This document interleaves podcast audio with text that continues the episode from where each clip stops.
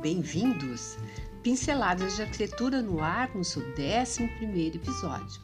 A primavera chegou e com ela a natureza se renova e desperta em nós esse mesmo sentimento.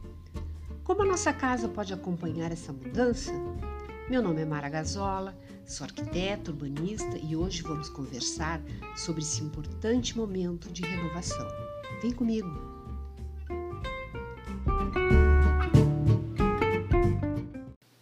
Primavera é considerada a estação mais bonita do ano.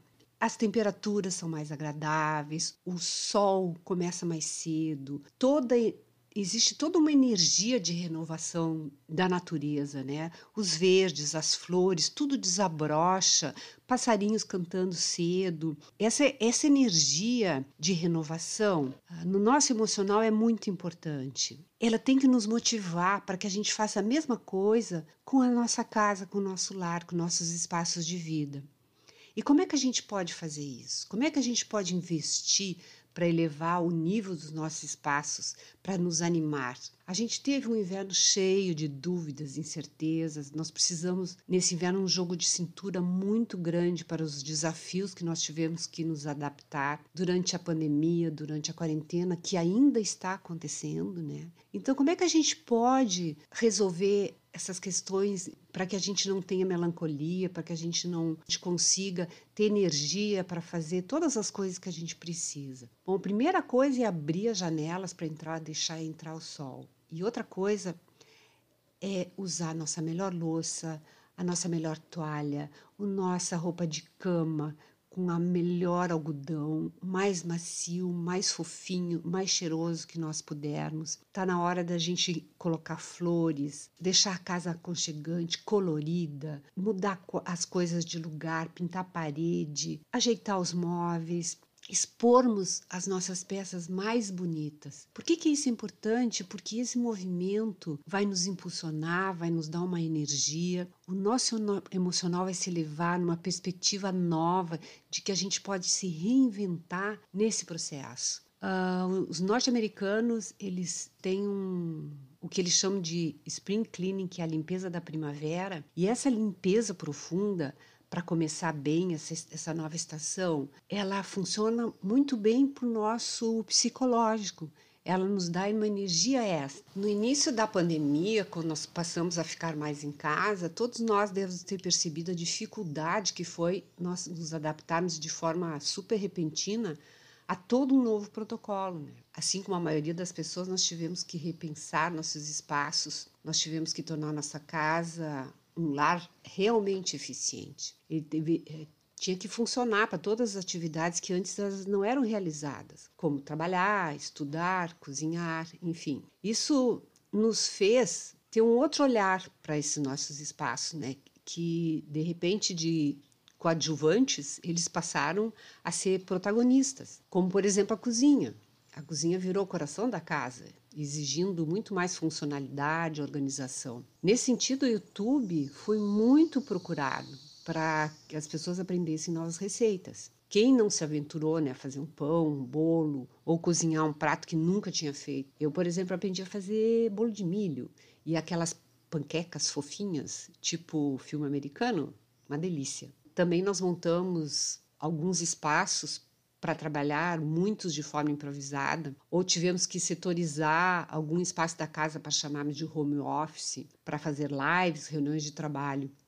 E a gente tinha que se preocupar ainda em passar uma boa imagem, não é mesmo? Com um bom enquadramento, tinha que aparecer bem no vídeo. E a venda de cadeiras ergométricas disparou no mercado. Nossas crianças e adolescentes também precisaram de espaço para estudar e lazer. E o que se tornou mais problemático foi que assim tudo que acontecia na rua entrou na casa. Então demandou uma série de, de, de situações em que os espaços tinham que se tornar mais flexíveis para que a gente pudesse fazer as diferentes atividades, desde esporte, de lazer, de estudo. Haja criatividade para encaixar tudo isso, mas enfim, esses espaços de intenso convívio familiar se tornaram imprescindíveis, não tinha alternativa, né? E muitas das atividades foram feitas em conjunto. E com certeza nós precisamos fazer muitas negociações e ajustes diários possivelmente muitas trocas de móveis de lugar, adaptações que foram necessárias. Se nós formos fazer uma pesquisa no Google Trends, uh, o que foi mais procurado no índice de buscas foi assim: receita de pão caseiro, receita de bolo, cortar cabelo em casa, exercício em casa, como tirar foto, como investir no faça você mesmo, que foi uma outra tendência grande. Eu mesmo me aventurei a construir uma prateleira para o meu banheiro, instalei algumas outras coisas que até eu coloquei no Insta. Uh, muitas pessoas também encontraram tempo ou se reencontraram na leitura, ouvindo música, ou desenvolvendo um hobby que já tinha até esquecido que gostava de fazer, ou, ou foi procurar criar algo novo. Então, o artesanato passou a ser uma referência, né? E o YouTube tem, o YouTube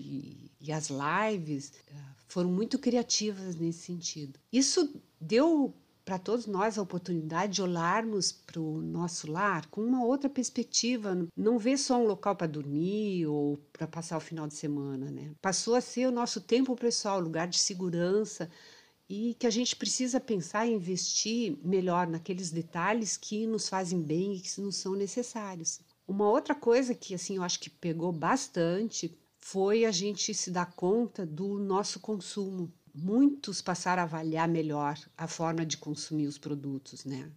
Optando por produtos orgânicos, da economia local, privilegiando as marcas que se mostraram sensíveis a esses novos tempos e se preocupando principalmente com a procedência. O ficar em casa e fazer todas as refeições e todas as coisas que a gente não fazia em casa, passamos a fazer, a gente se deu conta da quantidade de resíduos principalmente orgânicos, que nós produzimos. Acho que isso deu uma tomada de consciência nas pessoas e muitas pessoas estão procurando formas de reduzir essa quantidade de resíduos. E uma das opções é a compostagem caseira, que hoje existe no mercado diversos equipamentos que permitem que isso seja feito. E também nos damos conta que as transformações climáticas estão nos colocando na posição de tomar atitudes diferenciadas. Então, por exemplo, o uso de bicicleta se ampliou enormemente, e não só como lazer, mas também para evitar o uso do transporte público por uma questão de preservação, né?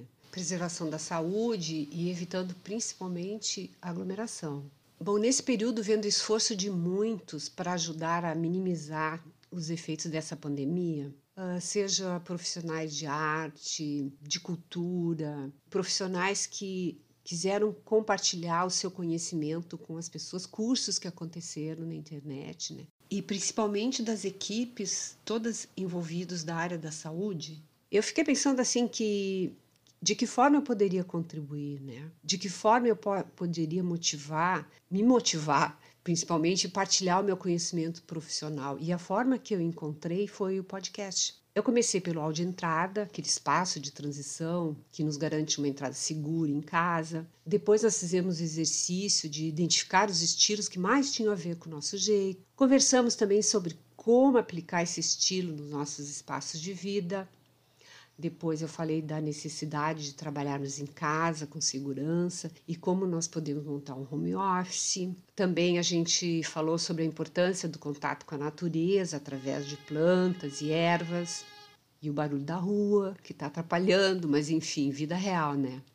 Aí depois nós fizemos a entrevista com a Patrícia, que nos motivou a nos mexermos, nos exercitarmos nos espaços que temos em casa e como isso nos faz bem. Endorfina nunca é demais. E algumas dicas de como deixar nosso banheiro mais agradável, funcional e com estilo. Também a gente trabalhou assim como minimizar aquele nosso desejo de frequentar uma boa cafeteria por um cantinho do café. Eu dei aquela receita do café da Algona.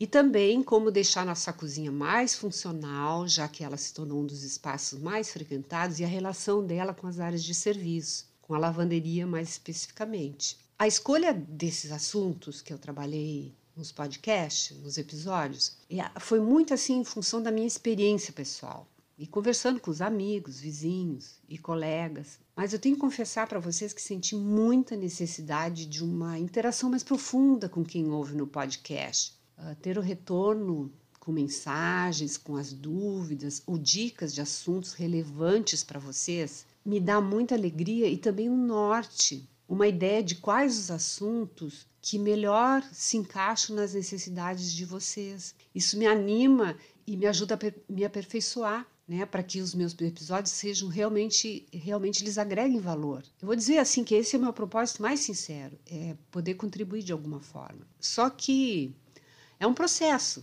aprendendo a, ligar, a, lidar com as mídias, explorando as potencialidades. Eu não tenho um estúdio profissional, eu não sou uma pessoa que fica editando. É super eu aqui com o microfone no meu computador, né? Mas tem uma pergunta que eu quero fazer que é muito importante para mim e eu ficaria agradecida se vocês respondessem.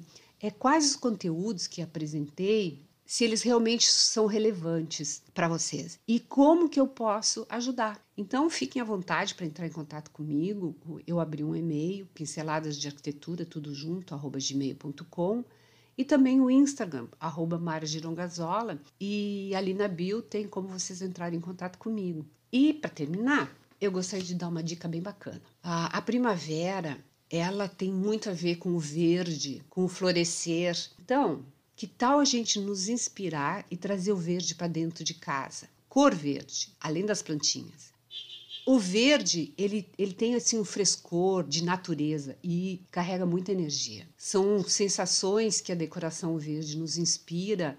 Ela, segundo a psicologia das cores, o verde é associado ao bem-estar, à saúde, a tranquilidade e o equilíbrio. Já o Feng Shui diz que, que, essa prática milenar chinesa, ela considera essa nuance como a representação da família, a conquista de objetivos e o início de novos ciclos. E o ambiente com muitos tons de verde, é comum a gente se sentir transportado para a natureza, para aquele frescor que a natureza tem.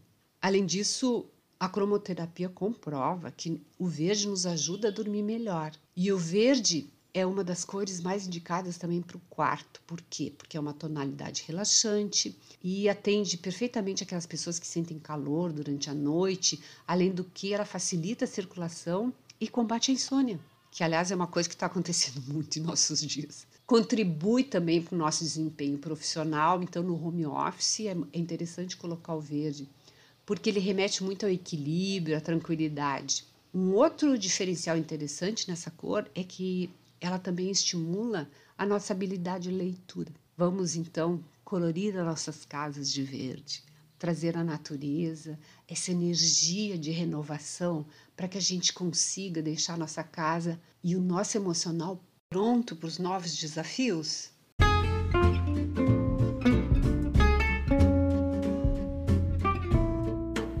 Eu espero que esse exemplo da natureza que se reinventa cada estação, essa energia toda passe para a gente como exemplo, para que a gente arregace as mangas e faça acontecer, um passo depois do outro, aprimorando nossos talentos e conseguir ter a clareza em relação ao que é nosso verdadeiro desejo. Obrigada por ter estado comigo. Não esqueça de me mandar notícias, de se inscrever, de compartilhar, de curtir e que a gente consiga criar uma parceria bem bacana. Então, até o próximo episódio. Um grande abraço.